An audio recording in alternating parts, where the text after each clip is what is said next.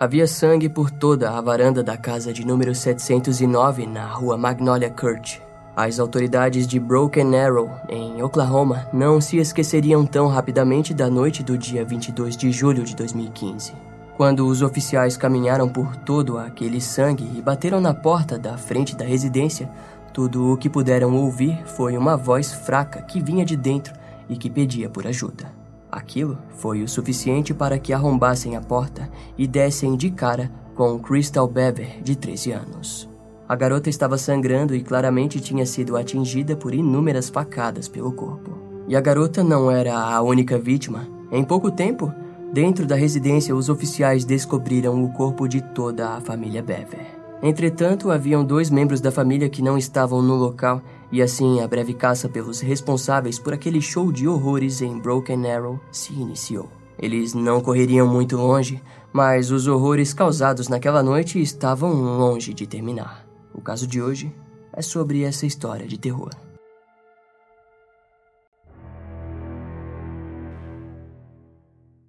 A casa toda foi vasculhada e nenhuma pista do paradeiro dos supostos assassinos foram encontradas. Porém, quando a força policial, junto com os cachorros K9, passaram a investigar a floresta da região, sinais dos membros restantes foram encontrados. Era por volta das 11h30 quando Robert e Michael Bever foram localizados nas imediações das matas próximas. Os suspeitos tinham fugido pela porta dos fundos assim que a polícia chegou e foram presos rapidamente pela unidade de cachorros K9.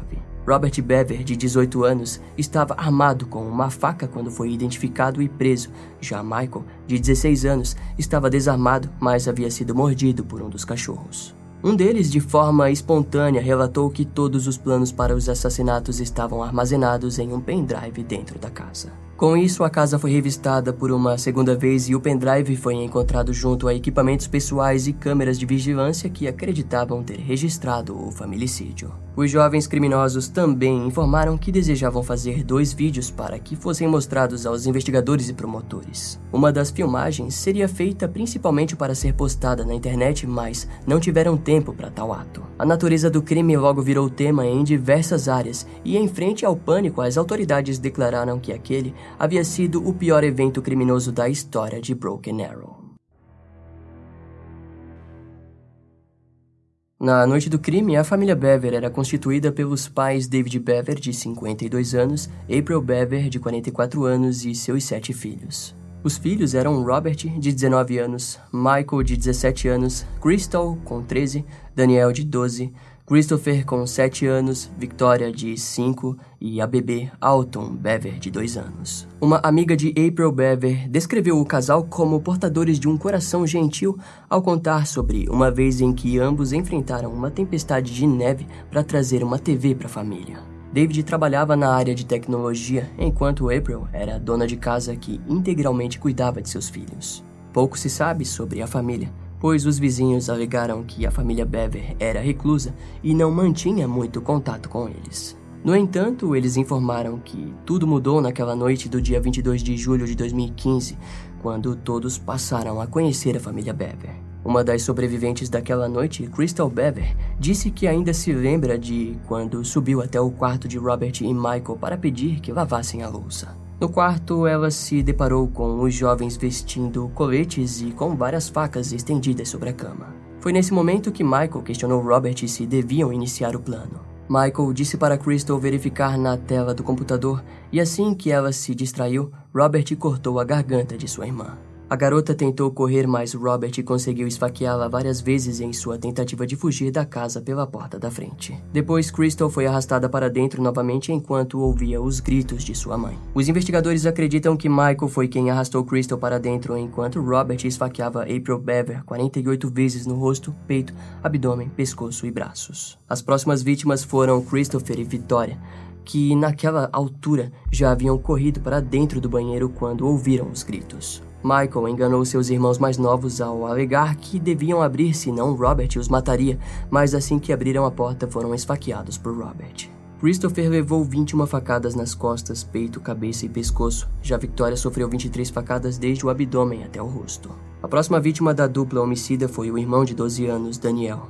O garoto conseguiu se esconder no escritório do pai, onde ligou para o 911. Daniel ainda estava em ligação com a polícia quando Michael conseguiu enganá-lo da mesma forma que fez com seus outros irmãos. Quando Daniel abriu a porta, Michael disse para Robert: Ele é todo seu.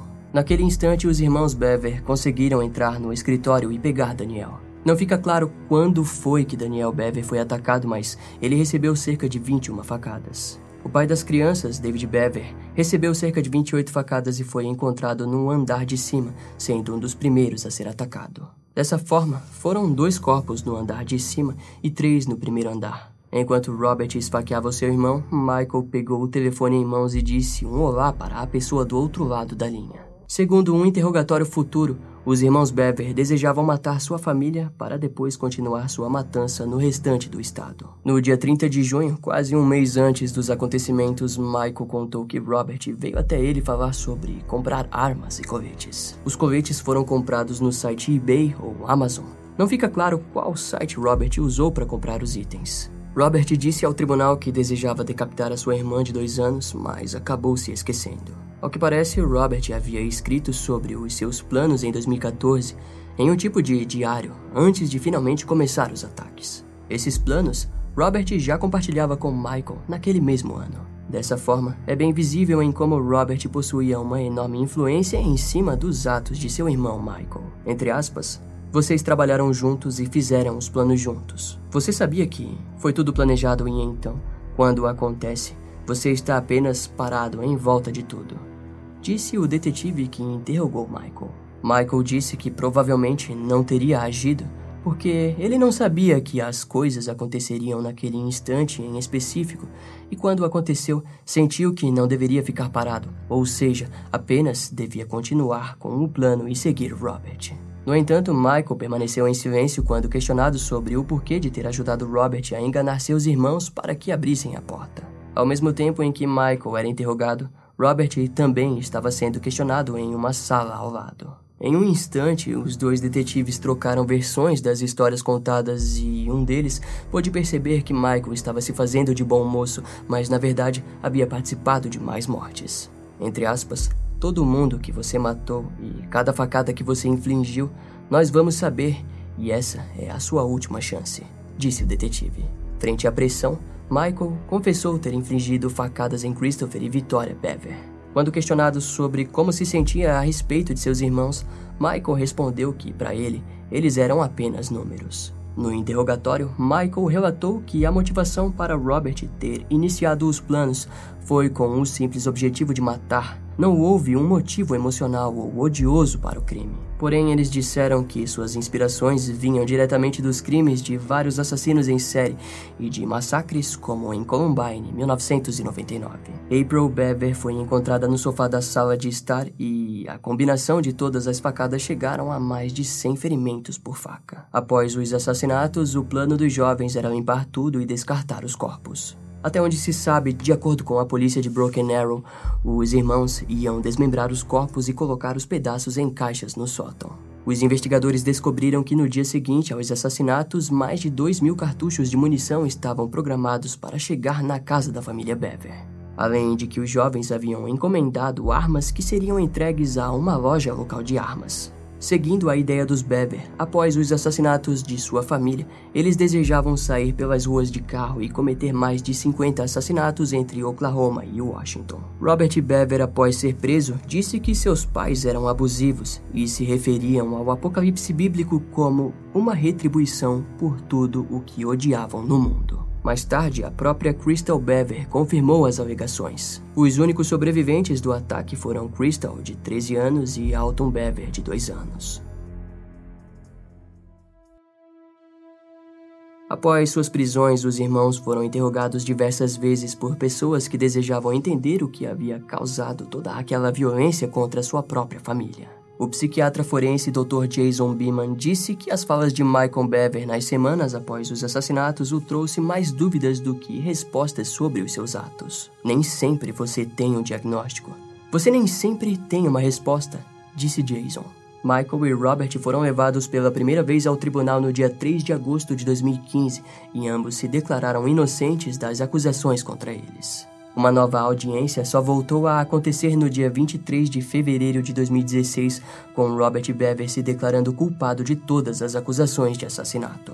O garoto foi condenado à prisão perpétua sem liberdade condicional para cada um dos cinco assassinatos e mais uma prisão perpétua por agressão com arma mortal. Robert riu ao descrever os ataques e disse que matar mais de uma pessoa o fez se sentir como um deus. Testemunhas do julgamento dizem que ele se declarou culpado para evitar a pena de morte, e mais tarde ele testemunhou no julgamento do seu irmão, Michael Bever, onde assumiu toda a culpa pelos crimes. Durante seu tempo preso, Michael escreveu um diário que foi considerado mórbido, com vários desenhos e escritas violentas. Ao fim, Michael também foi considerado culpado de todas as acusações, recebendo assim cinco penas de prisão perpétua por cada um dos assassinatos e mais 28 anos por agressão com arma mortal, com possibilidade de liberdade condicional após 85% do seu tempo ser cumprido. Os advogados recorreram com um recurso, afirmando que a pena que Michael havia recebido não dava a ele a chance alguma de sair da prisão, mas o tribunal negou o recurso dos advogados. Enquanto isso, Crystal e Alton Bever acabaram sendo adotados por outra família escolhida a dedo pelo governo. No dia 6 de julho de 2016, Robert tentou suicídio ao se pendurar em um lençol. Segundo Casey Hilbuck, porta-voz do gabinete do xerife do condado de Tulsa, Michael foi socorrido por um guarda que fazia a verificação de segurança. O criminoso acabou sendo transferido para um local específico para prisioneiros com tendências suicidas. Em fevereiro de 2017, a cidade de Broken Arrow iniciou um plano para arrecadar fundos através da Fundação Comunitária de Tulsa para a aquisição da casa da família Bever. Assim que o dinheiro foi conquistado, a casa foi comprada ao detentor da hipoteca e assim começou o planejamento da demolição da residência para que um parque memorial fosse criado. No dia 18 de março de 2017, porém, antes da demolição acontecer, a casa acabou sendo destruída por um incêndio. Uma investigação não conseguiu determinar a causa do incidente. Em março de 2019, um ano depois, o Parque Memorial foi finalmente finalizado e passou a ser chamado de Reflection Park, onde jardins de flores tomaram o lugar daquele que o vereador Mike Vester descreveu como um lugar que ninguém quer lembrar, mas ninguém pode esquecer. No dia 15 de julho de 2019, Robert Bever abordou um dos guardas por trás com sua própria arma no centro correcional Joseph Harp. Porém, um dos membros da equipe conseguiu desarmar Robert. Atualmente, Michael Bever cumpre pena no Centro Correcional de Lexington, enquanto Robert Bever continua a cumprir pena no Centro Correcional Joseph Harp, onde ele tatuou suas duas mãos. Uma dizendo Life Without Parole, na tradução livre fica algo como vida sem condicional, e na outra mão, five, que em português fica cinco, em referência aos cinco números de assassinatos. Ambos os criminosos, no momento de seus crimes, desejavam se tornar famosos por seus atos hediondos, uma ideia conturbada de autoglorificação que os levou a um destino de completa solidão. Os irmãos Bever permanecerão trancafiados longe das pessoas da sociedade até o dia de suas mortes, um destino justo pelo horror em que fizeram pessoas inocentes a qual compartilhavam a vida passarem. Dessa história toda, o melhor é ficarmos com a lembrança do pequeno Daniel Bever, de 12 anos, que se tornou um herói por ter conseguido ligar para a polícia e, apesar de não ter sobrevivido, foi capaz de salvar seus irmãos Crystal e Alton Bever, dando-lhes uma nova chance de simplesmente viverem. Esse caso vai ficando por aqui. Eu espero que você tenha gostado. Não esquece de me seguir nas outras redes sociais. Meu Instagram é brian.m, com dois M's, E-M-M-E. E não deixe de conhecer o meu canal no YouTube com os episódios mais recentes que irão demorar um pouco mais para vir aqui pro podcast. Eu vou ficando por aqui, até a próxima e tchau.